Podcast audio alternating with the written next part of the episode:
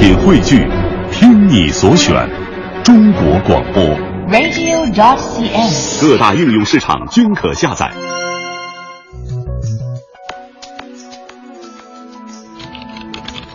每天，每天当你轻敲键盘，轻点鼠标，，轻点鼠标，你打开的一个个窗口，你打开的一个个。窗口，望向世界。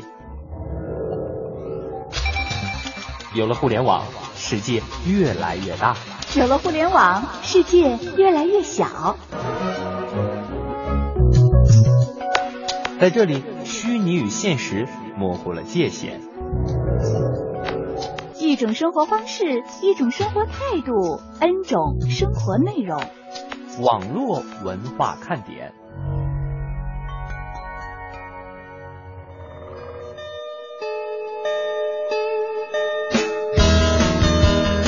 网络文化看点今日微语录。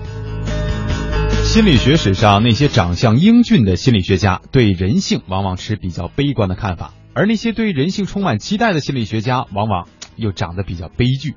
前者呢，像弗洛伊德、华生等等；后者就像阿德勒、马斯洛。呃，所以说，悲观的人又有一个好借口了。在不变的东西上做积累，在变的东西上寻机会。未来十年事情什么不会改变？然后把所有的精力和努力放在这样的事情上。这是亚马逊 CEO 杰夫·贝佐斯的建议。再来说一个跟亚马逊有关的，我们小时候丢了多少个四美元呢？美国网站亚马逊推出了让人泪流满面的占卜神器，价值四美元。可是我们怎么看，怎么都觉得很眼熟，就是我们小时候玩的那个折纸游戏嘛，俗称东西南北。很多网友都表示，嗯，我要入技术股。男生做什么会让女生眼前一亮？神回复是变汉，各位能想到吗？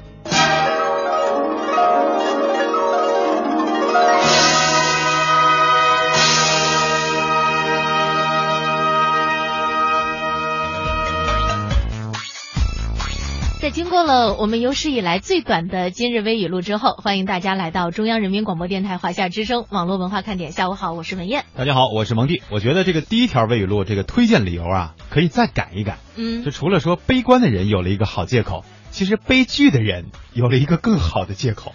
其实这真的是一个看颜值的时代，是吧？对啊如果要是颜值爆表的话，在很多的时候都会享受到各种方便。然后呢，同事们都会，或者是同学们就会说：“哎，我是不是又悲剧了？”那这个时候到底应该怎么办呢？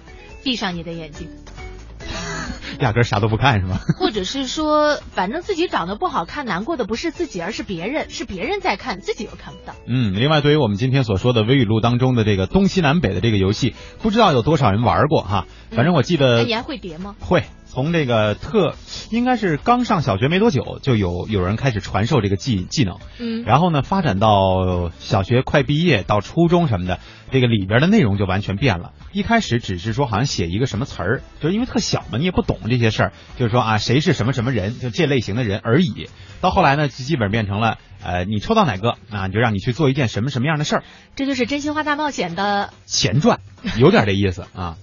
呃，所以说呢，在很多的这个现代的所谓的这些小物件儿，是吧？嗯小创新当中，我们都可以看到中国人还有这个中国人祖先的智慧。原来说这个智能手机当中的滑动解锁，嗯哼。那就是采用了咱们原来那个门栓。哎，对，所以说咱们老祖宗创造发明的这些东西啊，有的时候你细琢磨琢磨，没准儿在这个所谓刚才不是说了吗？入技术股的这个时代，呃，可以拔得头筹，占得先机啊。我也想入技术股，这个我也会叠，对，而且我还会叠更为复杂的钱包。但是这个事儿是有人想出来的，你还得再思索一下，你之前玩过什么，干过什么。小的时候啊，那些东西有没有没有在现代社会当中出现的？关键是，既然说到了占卜神器，我想问一下各位啊，你们小时候有没有拿到一个，呃，比方说一枝树叶儿，就是一枝儿啊。一枝，然后他喜欢我，他不喜欢我，他喜欢我，他不喜欢我，这也是占卜神器啊。啊，发展到后期呢，我们就决定说，还是要用自己的这个力量来做这个命运的决定吧。来，我们来玩玩个拔根儿，就是北方那个叫法，不知道南方叫什么哈，就是嗯同样是两个树叶的那个枝儿，就那个根儿啊，然后两个人反正地上都捡了嘛。对，嗯。就是呃对这个交叉啊，然后我们一人拽两头，然后使劲啊，看谁能把对方的那个弄断。基本上后来就变成了这样的一种博弈，就是他喜欢我，哎，还没断，他喜欢我。嗯，你们叫拔根儿是吧？我们河北啊，在我们的家乡，我们叫老油油，拔老油油哈。啊当时还有男生啊，会把这个树，就是树应该叫叶柄，嗯放在球鞋里边据说是用这个热度及臭度，能够把它弄得非常的有韧性。这玩意儿还需要还需要熏陶是吗？所以说，在小的时候，我们可能都玩过很多有意思的东西，而放到现在呢，又会让我们感受到满满的这种回忆和小时候的那些幸福。嗯今天呢是二月四日，也是立春的这一天。今天的北京春光明媚，不知道我们听节目的各位朋友，你身边的天气情况怎么样？嗨，我估计大家的统一回答是还很热呀。关键是立春，大家一定会想，特别是吃货朋友们说，到底吃什么呢？嗯，立春按讲究应该吃什么呢？春饼吧，啊，对对对对对，哎，这东西不错啊，这而且好像还要有咬萝卜的这个风俗。这个我还真不记得了。但是说到春饼这个事儿，现在有很多年轻的朋友也开始发现，哎，东南亚的有一些美食当中，就怎么说着说着又说到吃了是吧？就是我们的节目一直以来的宗旨，吃货做的节目给吃货听。对，这个东南亚的美食当中呢，有有他们的那种做的那种春饼、春卷儿，那个皮儿啊，跟咱们可能中国做的这个不太一样。嗯咱们这都是挺薄的，但是也是烙饼。他们那种饼呢，就是透明的那种皮儿，啊咬起来可能更有更有那个嚼劲儿，明白了，呃，所以我觉得可能不同的地方我们可以吃到不同的美食。那大家要过年回家了，又可以品味到家乡的美食了。在这里呢，我们也希望大家能够好好的记录一下，等到各位回来上班之后，我们在网络文化看点当中再互动这个话题。嗯，看到骑着蜗牛旅游给我们发来了这个车票的照片，是吧？车票的发票是吧？呃，这个是不是这个是那个公路汽车的那个车票啊啊？看来你很少坐啊。也挺贵的，也挺远的，是吧？就是就是火车票可能不是特别好买的情况下，相对来说客车票、汽车票好买一点儿。对，你看嗯从、从沙井哈、到这个他的家乡地，坐大巴还需要六百一十块钱，这地儿还真是挺挺远的啊！我觉得，我觉得坐火车六百多块钱也不算便宜了啊。呃，一般情况下就是长途的这个客车，就是大巴，嗯是比火车同就是同还要贵是吧是要贵一些的。没经验呀。所以说嘛，他就是幸福啊。是杨说燕儿姐有个问题，不知道该不该在你这儿问，都行啊。他说想问一下，说国际台的主持人他们英文说的溜溜的，有什么诀窍？这玩意儿没诀窍，学呗，对吧？习惯了，使用的非常熟练了就 OK 了。嗯哼。其实我想就那个骑着蜗牛旅游这个买车票回家这事儿多说两句。啊今天看一条新闻，说有一个朋友吧，这不也要这个春运大幕已经启动了嘛哈啊，要坐火车回家，要坐四十个小时，嚯，特别辛苦。然后怎么办呢？先做了四十个俯卧撑做热身，然后呢再上路。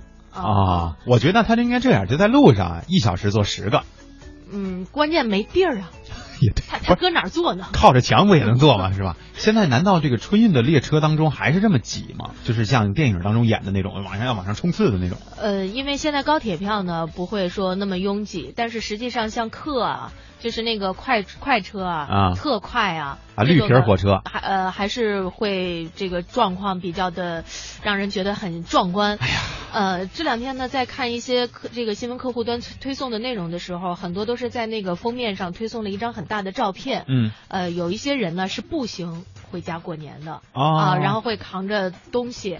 啊，有的还骑着马，嗯啊，那个关键是那个那张照片抓的特别好的是，有一个人他扛着那个扁担吧，他不是两边都装了吗？那个其中一个是带了一只狗二师兄啊啊，不是不是不是二师兄，是带了一只狗，啊，所以就是看着一大家一块儿回去过年，连狗也没忘啊，一块儿没让他跑着，让他给他背走了。但是你说这个，我突然想起来，人比人吓死人哈！就咱们说的是在春运这样一个特定时段，有朋友选择走路回家。呃，我昨天看到了一个在网上的一个挺火的帖子，是一个美国朋友，他家嘛，反正买这个地儿啊，也是为了这个环境好，是吧？比较空旷。呃，这儿他自己又买不起车，就买不起这个车，然后自行车呢，这太远了嘛，他又反正不知道为什么没买自行车，也可能不会骑啊。呃，又没有通公交，嗯所以每天他走路上班，啊，每天要走三十四公里。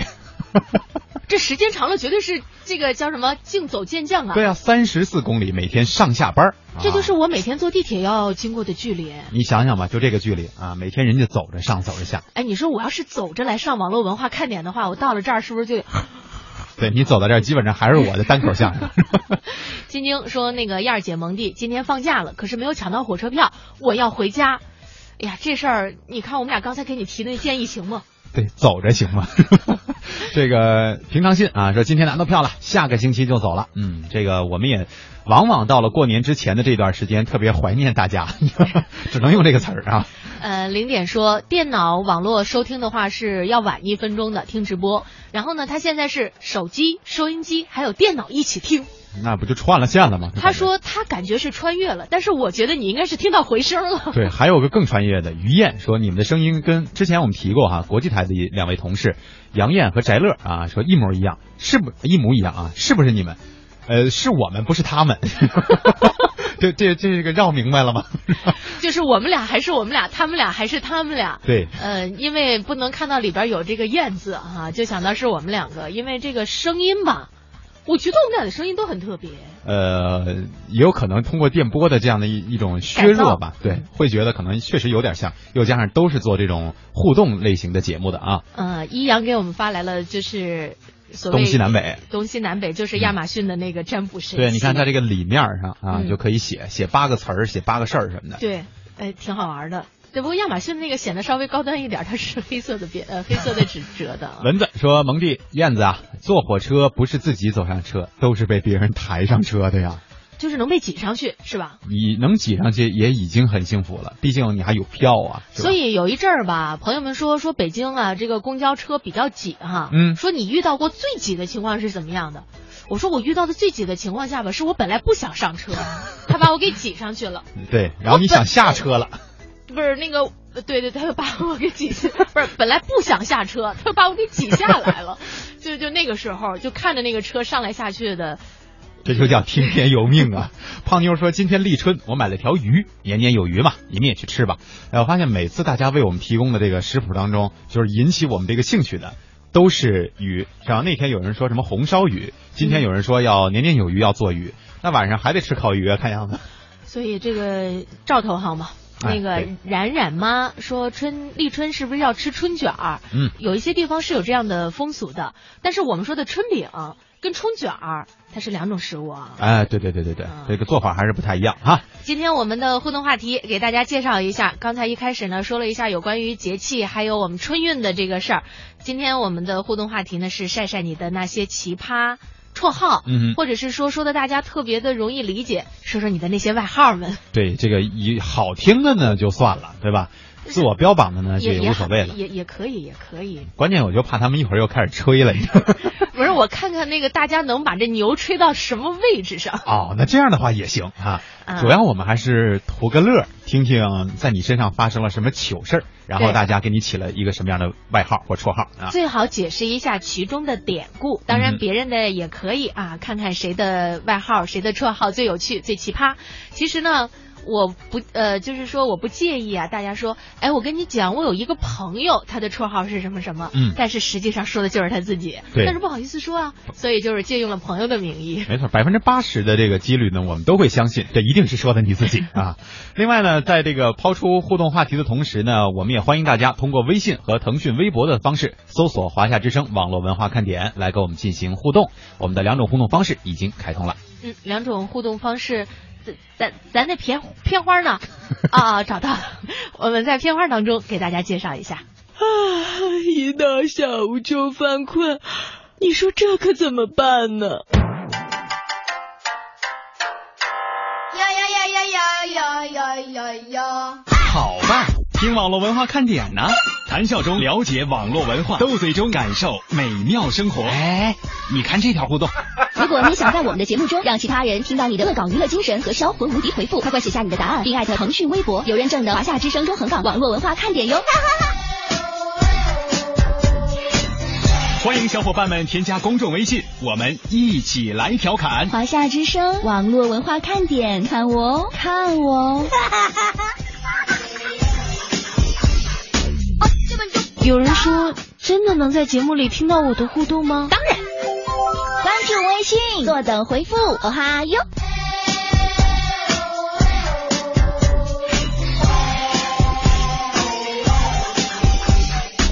嘿，我那边呢？两种互动方式已经为各位敞开了，也欢迎大家呢来晒一晒自己或者是朋友们的那些奇葩绰号，等待着大家。在等待的时间当中呢，我们先来晒晒中国网友们取的这些大家平常印象比较深啊，然后呢看看是不是比较贴切的这些绰号。对，就是给那些呃国外的那些名人啊起的这些喜闻乐见的绰号。对，哎，你看这个最近呢，就有一些媒体在网站上总结了中国网友的这些智慧啊，在超级碗总决赛的中场秀当中，中国的网友十分热情的议论一个女士，这位女士呢名字叫水果姐，嗯，感觉很奇怪吧？对，其实很多特别喜欢音乐的人应该都知道哈，水果姐说的就是 Katy Perry 啊，就是给她起的昵称，用来指代她经常在演唱会上穿各种各样的水果装，并且把巨大的水果啊带在舞台上演出的一个习惯。此前呢，这位流行音乐明星啊，曾经穿过闪闪发亮的西瓜装，曾经手捧巨大的充气草莓，甚至有一次在演唱会里边从一只香蕉里边钻了出来。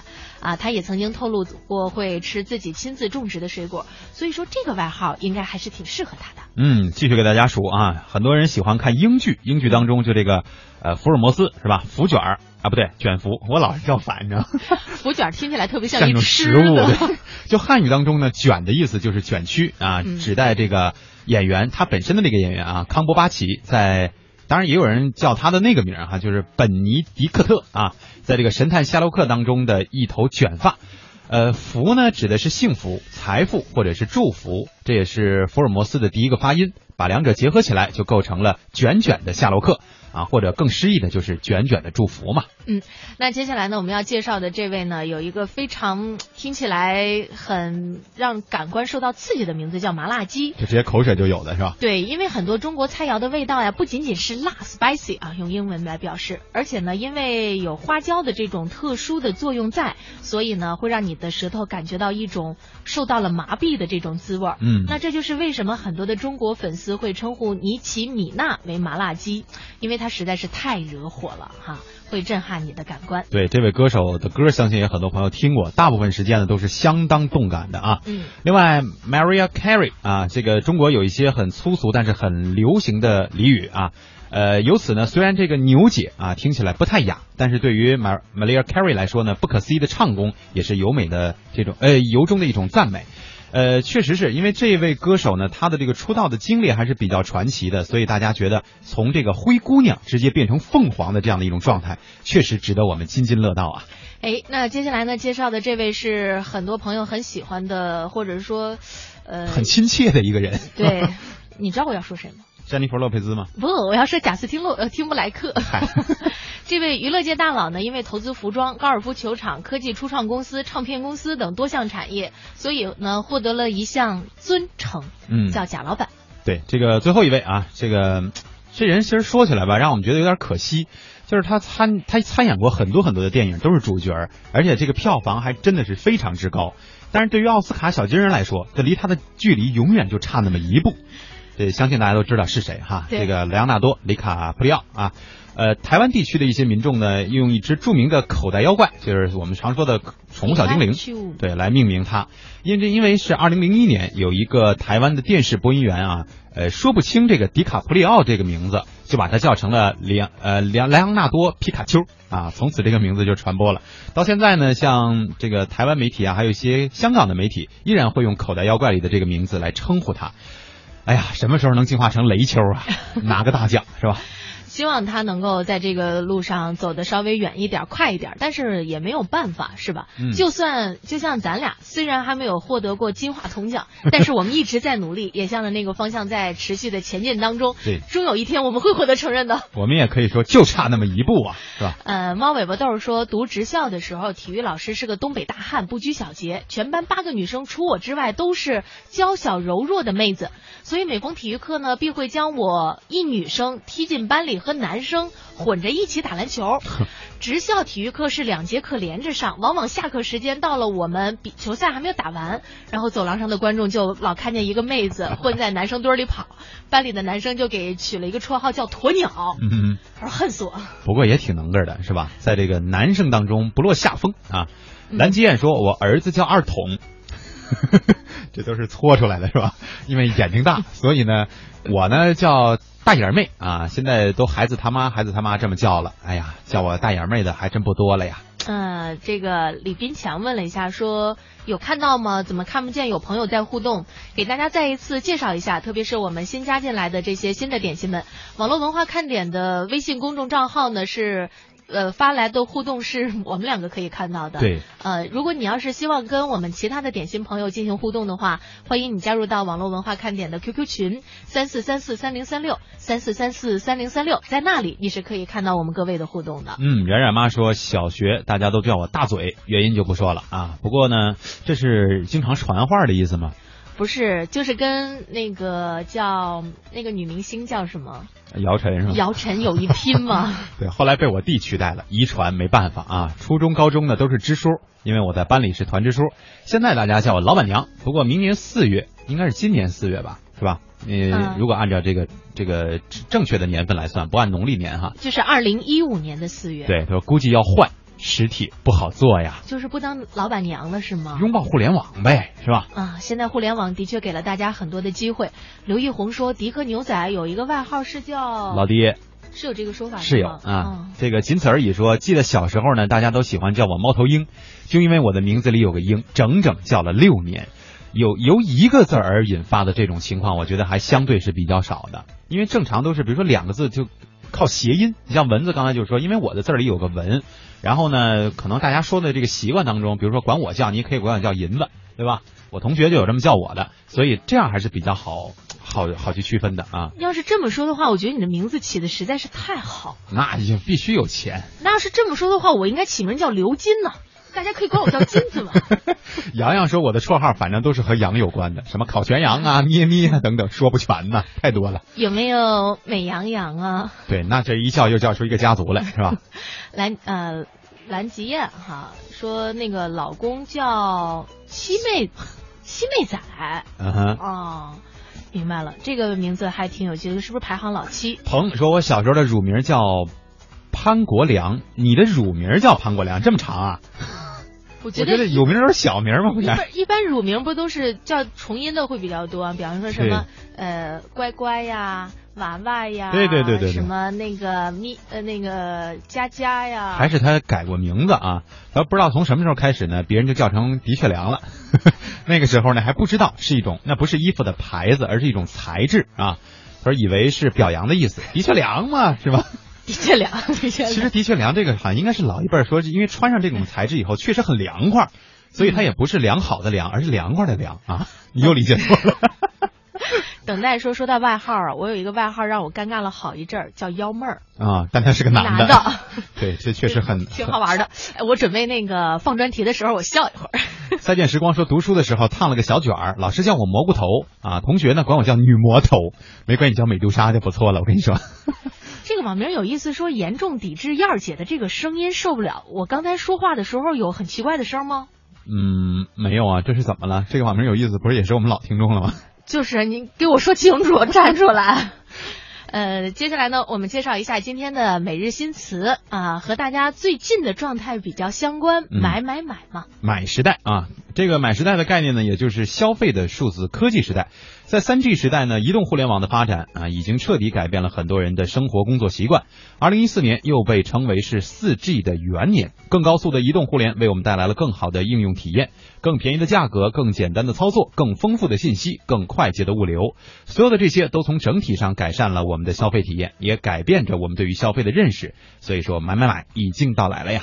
在对这个消费形态呀做进一步阐释的时候，我们说一个特别高端的中央经济工作会议使用了一个颇为专业性的描述，那就是从消费需求看，过去我国消费呢具有明显的模仿型排浪式特征，现在模仿型排浪式消费阶段已经基本结束，而个性化多样化的消费已经渐成主流。其实说的明白一点，模仿型排浪式是什么意思？别人买我也买，别人买什么我也买什么。嗯哼。现在呢，我们。会根据自己的需求，或者是说根据自己的审美取向，然后去选择一些非常具有个性的东西。比方说，有人就喜欢那个穿波西米亚式的这种衣服，然后我就会买这样的。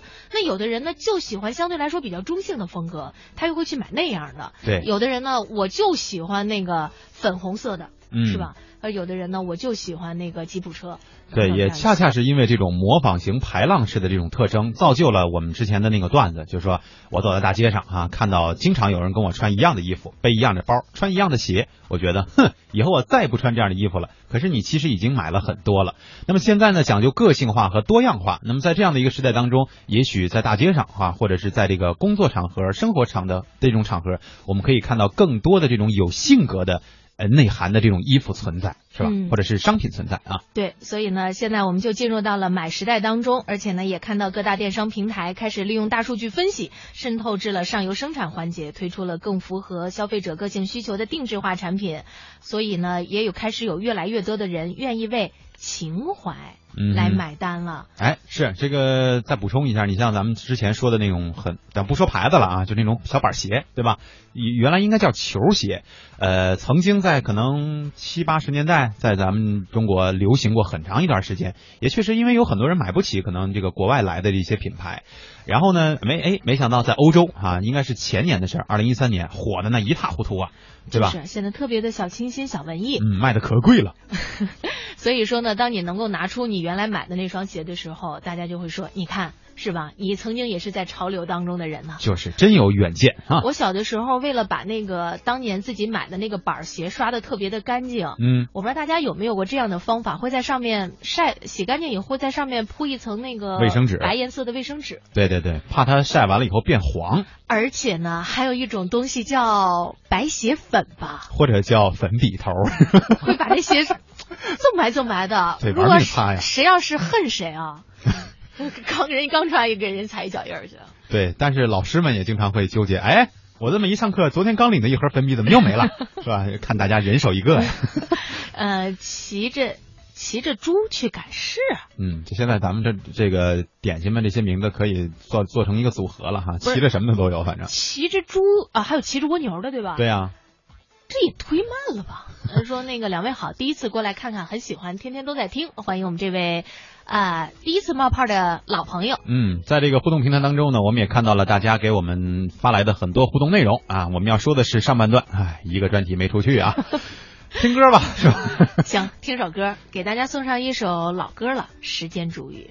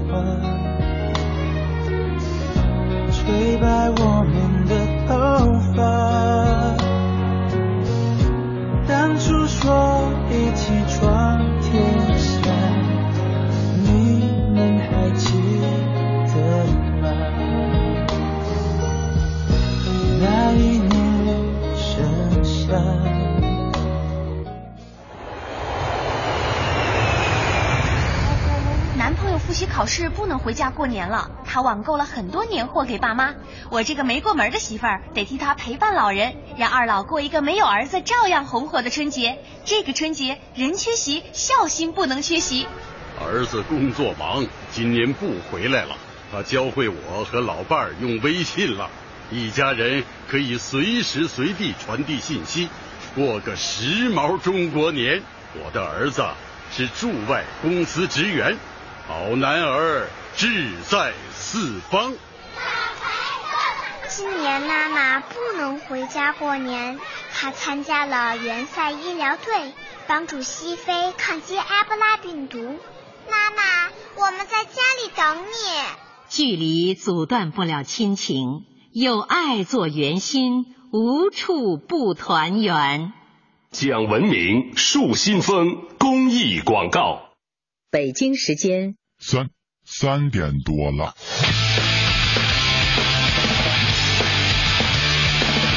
新音量更新发行，期待三点钟来临，准时打开收音机，转到华夏听 I P，听一听啊听一听，我的老板多义气，上班犯懒偷偷听，身边同事笑嘻嘻，办事小事天下事，今天心情真开心，网络热点在这里，黄金热姐我爱你。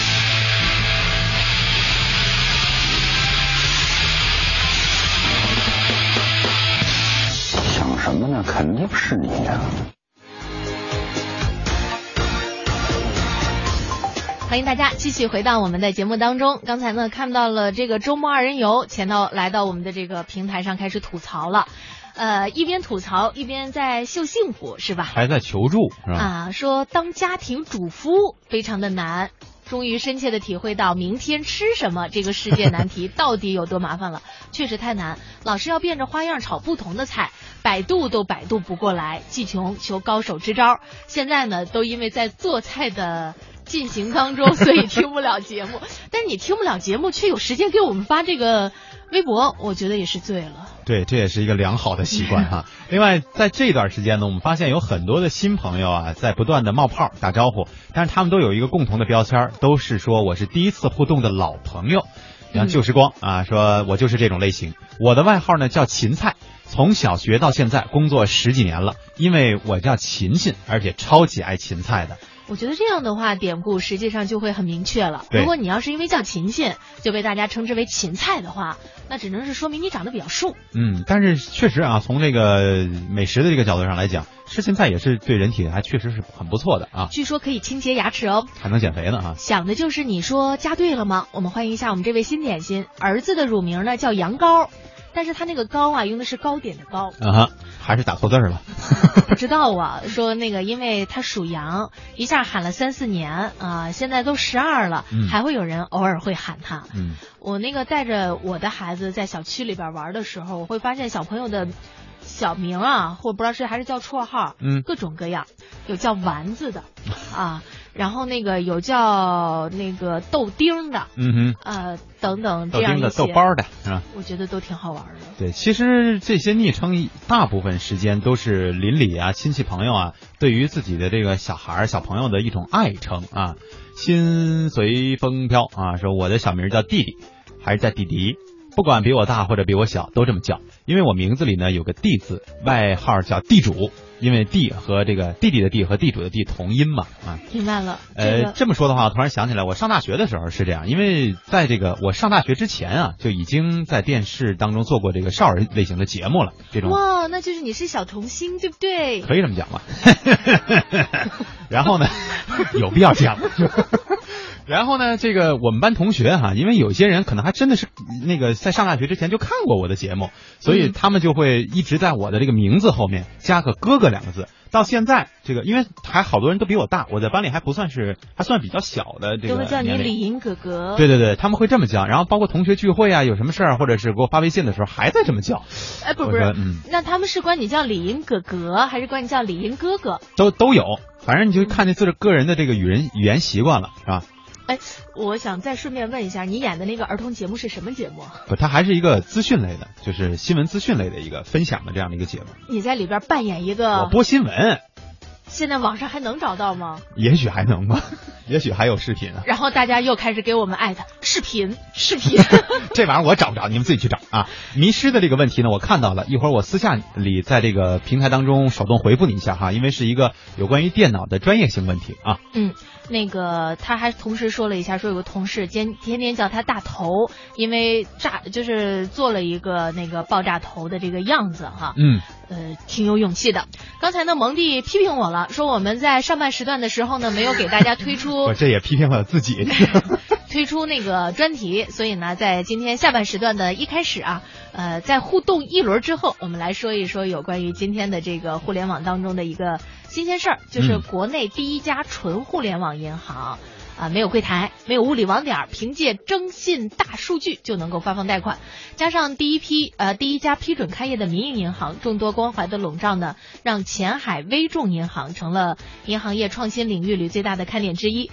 自从二零一四年十二月十二日获得了准生证以来，尽管微众银行极尽低调，但关于它刷脸认证、大数据授信等等的猜测和期待，还是让人们去开个户的好奇心越来越旺盛了。嗯，揭开神秘的。面纱之后，微众银行到底在干什么啊？准备怎么干呢？被传的神乎其技的大数据授信，现实当中又怎样带来大数据呢？中央台记者柴华走进了这家微众银行，为我们带回了这家新兴互联网银行的更多消息。首先，一个欢迎大家来啊！我们这个地方呢，条件非常有限。呃，最大的会议室呢，只能在深圳市南山区一座名为“田下国际”的写字楼里，微众银行的几位高管迎来了我们这些充满好奇心的媒体朋友。与普通的银行营业厅相比，微众银行的服务都在计算机的这一端实现。可直到今天为止，他们的官网上还只有一个简单的二维码，客户怎么找到微众，成了有意思的提问。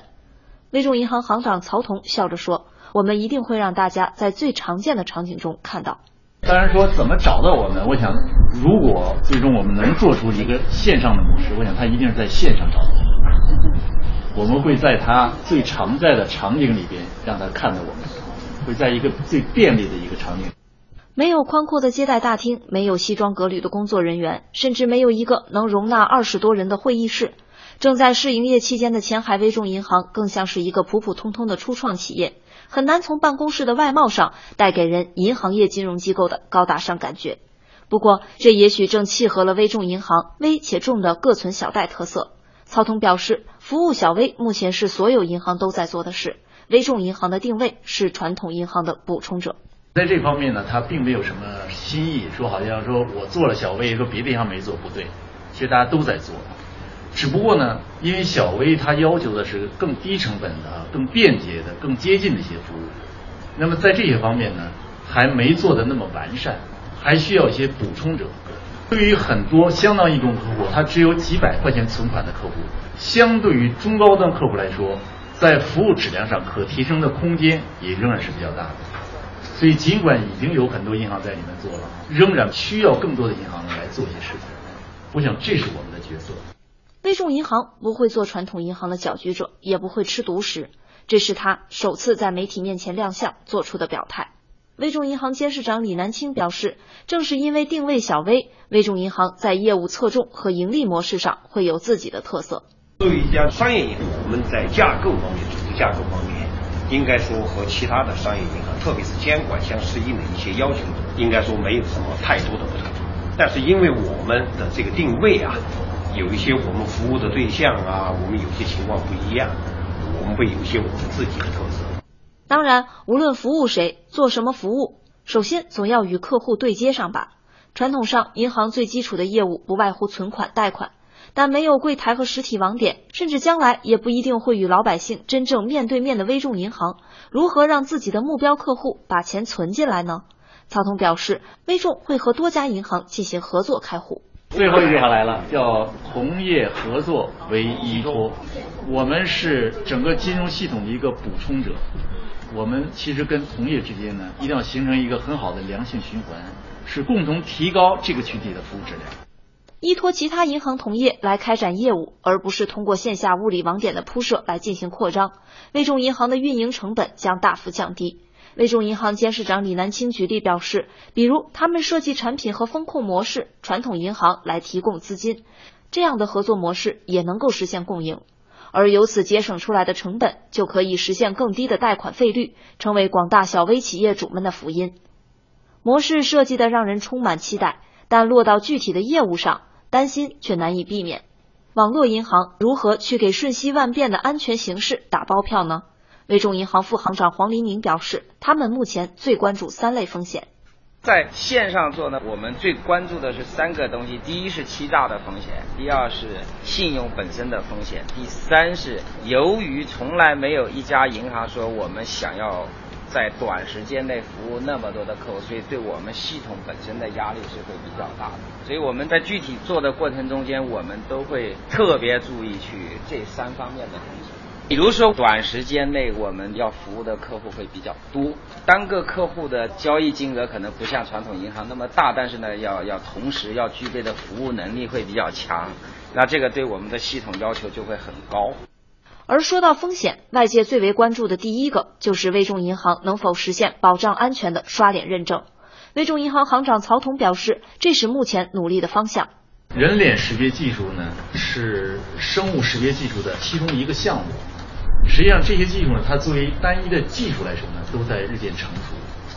那么这项技术呢，我们目前呢也在做内部的一测试。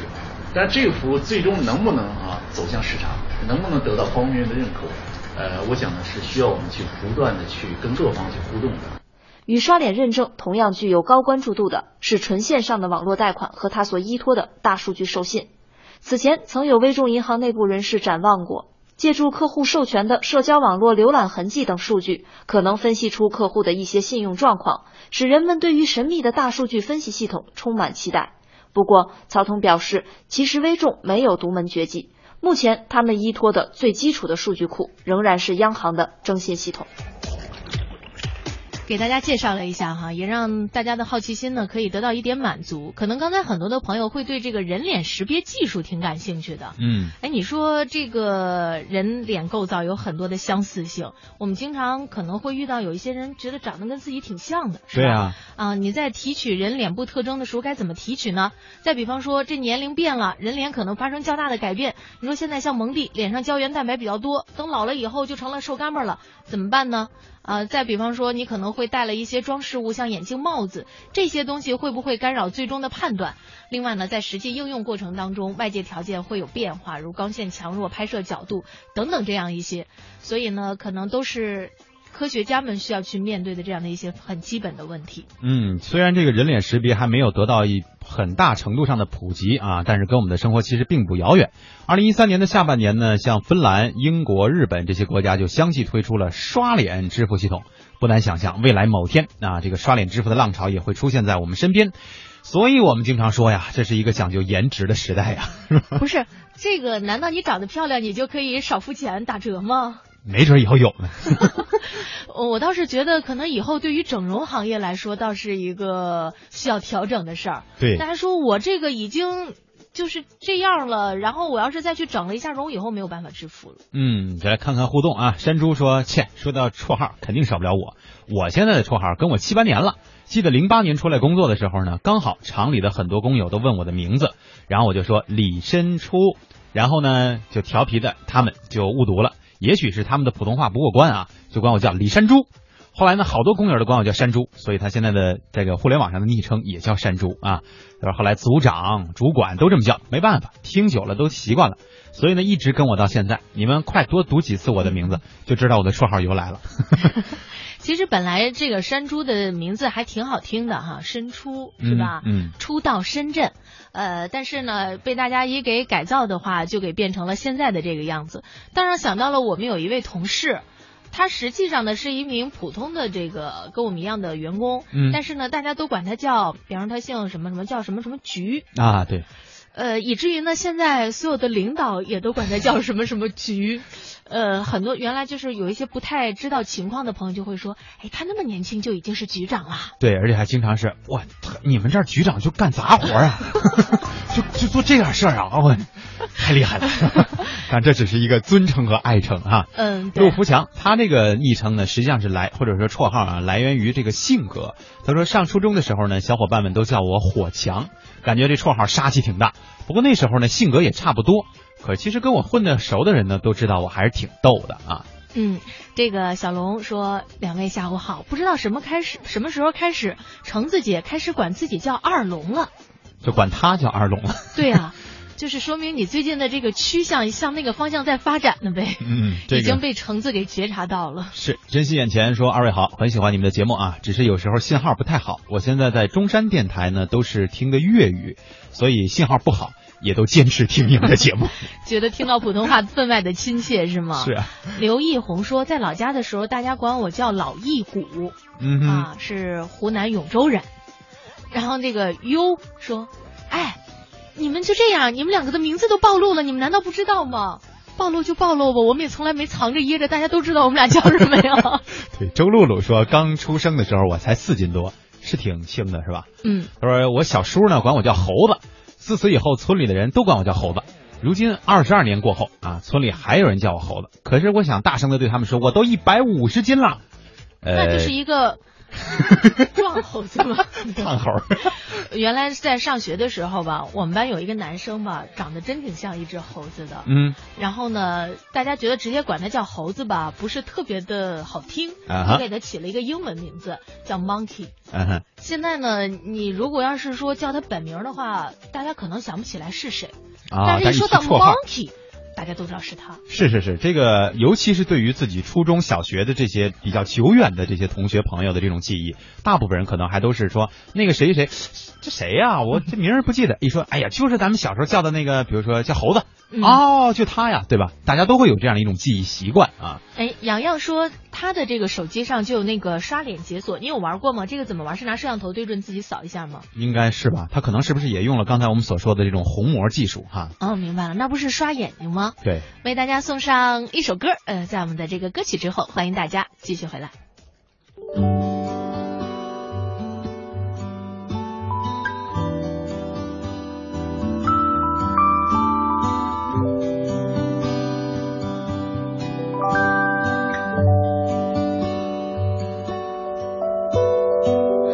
阳光暖和，眼睛眯着，我用手指拨开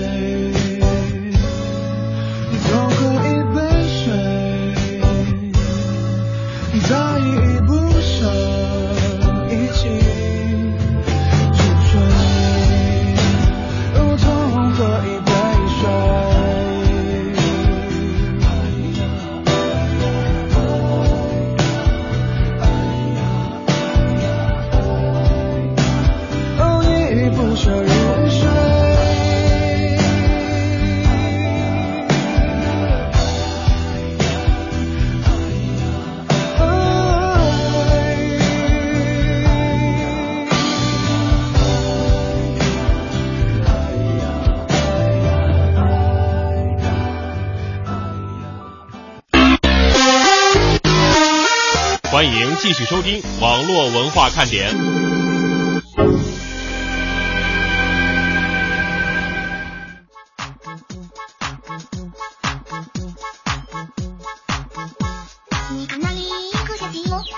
这音乐必须得先飘一会儿啊！前奏太长是吧？就是每次这样的音乐出来的时候呢，都让我们瞬间有一种脑子要清空的感觉。对，就先给大家洗洗脑哈。我们经常在这个最后的一段互动时间呢，会放那个春晚电乐啊，手风琴版。但是呢，今天我们来换个风格，来跟大家多互动一会儿，是吧？就是让大家摸不着我们的风格。嗯，爱尔兰咖啡说，现在认识的很多朋友都叫我咖啡，他们几乎就不知道我的名字，所以对咖啡这两个字特敏感。一听到咖啡，我都以为是在叫我，那你就不能去喝咖啡了呗？就是啊，要不然的话，你到那个咖啡店里边，此起彼伏的都是咖啡的声儿，你可怎么办呢？说咱俩就这一会儿说了多少，他就打多少喷嚏。猫尾巴豆来拉仇恨了，嗯，他晒了一下车票。呃，我觉得可能很多的朋友是挺羡慕你的，不过呢，我们也是希望你能够回家的时候一路平安啊。嗯，这个刚叔啊说，小学的时候我曾经领导过一次学生运动。不穿鞋上学，几天呢被老师发现了，很 K 呀、但是由由此较长时间，我得得名叫赤脚司令。不是你说你运领导这都是为什么呢？不穿鞋上学？据说呀，这样可以按摩脚底神经。这小学也应该不懂这些东西呢，是吧？就是觉得会比较的自由吧，因为我们其实，在小的时候都是不太倾向于穿鞋，哎、而穿鞋它本身就是一个人社会化的过程。对，这个洋洋说，其实我手机上是有那个刷脸解锁，但是我从来没敢刷，因为我刷完我怕解不开。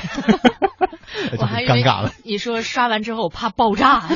周末二人游这时候开始进行理性的解释了。他说，目前手机的人脸解锁呀并不完善，用照片或许脸型相似的人都可以解锁。还有一个就是，如果手机前置摄像头夜拍效果不好的话，还解不开。嗯。总之呢，是一个玩个新鲜的东西不实用，有时候到最后还是要用密码解锁。对，大部分情况是这样。而且之前呢，有一些软件啊，所谓的什么指纹解锁，是吧？就是还没有这个什么 iTouch 这个么 Touch ID 之前哈，就是完全它是一个软件在屏幕上，然后你摁那个指指纹。其实后来这个很多软件也在说明当中写了，我们这个不不不是完全按指纹的，就是只是这样的一个形式而已，好玩而已。嗯，周末二人游说我也来说一个自己的绰号好了，因为我无论到哪个地方，别人一听我的名字有一个男字儿，都会叫我陈浩南。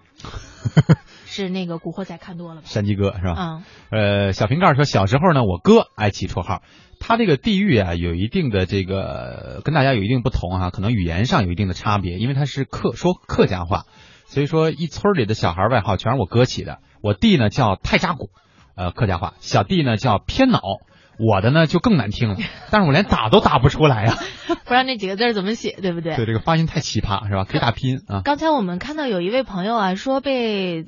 其他的朋友称之为一个那个广告，就是啊，斯达叔，斯达叔。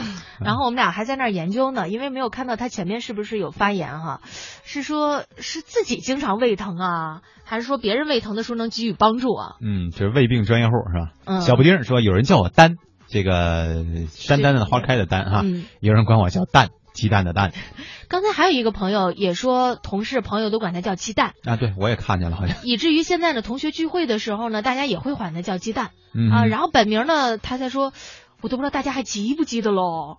不过听起来呢，还是非常的亲切。谁会记得我说我姓杨？我的同事啊朋友都管我叫羊毛。现在连老板的，现在连老板都管我叫羊毛了。嗯，这个刘一红说，呃，最近齐秦又改叫小哥，齐秦不是一直都叫小哥吗？嗯、是吗？就是你觉得人家老了，所以听到人家叫小哥，是不是觉得很新奇啊？对，他说觉得有点萌萌的呀。其实人家很早就这么叫了啊。晨曦说我的外号叫沙琪玛，这个可能跟口味有关。而玲啊，最近是不是在群里又？因为我们俩，你最近去群里看了吗？还没有哎，最近好忙、啊。好像群里也挺忙，是吧？他说最近在群里，我经常被大家叫媒婆啊。看来是有什么具体的举动吗？对，在零点之后又冒出来了一个。是吧？新新的一股力量啊！不是零点干过这事儿吗？我觉得零点是经常在群里边捣乱的那种，或者就要一个词儿比较低低的这种说法叫减骂嘛，是吧？呃，你我们知道零点不会生气的，呃，零点脸会红了。啊，平常心说，我有个朋友啊，我们都叫他涛涛，就是动词啊涛。他给我们跟我们打麻将的时候呢，每次都把身上的钱输光，所以大家都叫他涛涛。哦，刚才看到那个廖定刚啊，说朋友们呢会管自己叫廖刚，嗯。他说这个算不算奇葩？我觉得不算奇葩，那个就是有的时候那个会比较简单，因为我有一个同学啊，他本名叫孟令萌，呵，因为他不是这个孟氏嘛，就是嗯。到他这一辈儿应该是令，令字辈儿啊，，对，然后就叫就他爸爸给他起名叫令萌，嗯然后呢我们就觉得特别的难受，我们都管他叫梦萌，啊，就不叫他中间那个。你这么说，我再再说一个吧。小时候我有两个朋友啊，都是一块玩的，呃，一男一女。男孩呢叫郭兆南，然后小、那个女孩呢叫郭胜男。嗯，然后有一次呢，这个男孩给女孩打电话，是吧？因为北京人嘛，北京孩子说话都吃字儿，尤其是中间那个字儿。就是刚才说这个 LDD 说自己叫廖定刚的时候，嗯我就说呀，我这么叫，我估计也也也廖刚对，啊廖刚是吧？嗯嗯都这么叫。然后那次呢，这个小男孩给女孩打电话，就是，哎，官男，我是官南。然后关键他打电话的时候，很多人都听见了，就不知道到底说的是谁，你知道吗？所以在广播呃，就是刚才那是打电话啊，我给大家说一个，就是在广播里边，因为那个大家只能听到声音嘛。嗯如果要是有一个记者，比方说叫鹏飞，啊然后那个主持人也叫鹏飞，正好呢这两个人在连线，是吧？就说。鹏飞你好，鹏飞你好，这两个人在自己就不知道以为是自己在跟自己聊啊。再见时光，我们再重复一下这个群号啊，三四三四三零三六 QQ 群。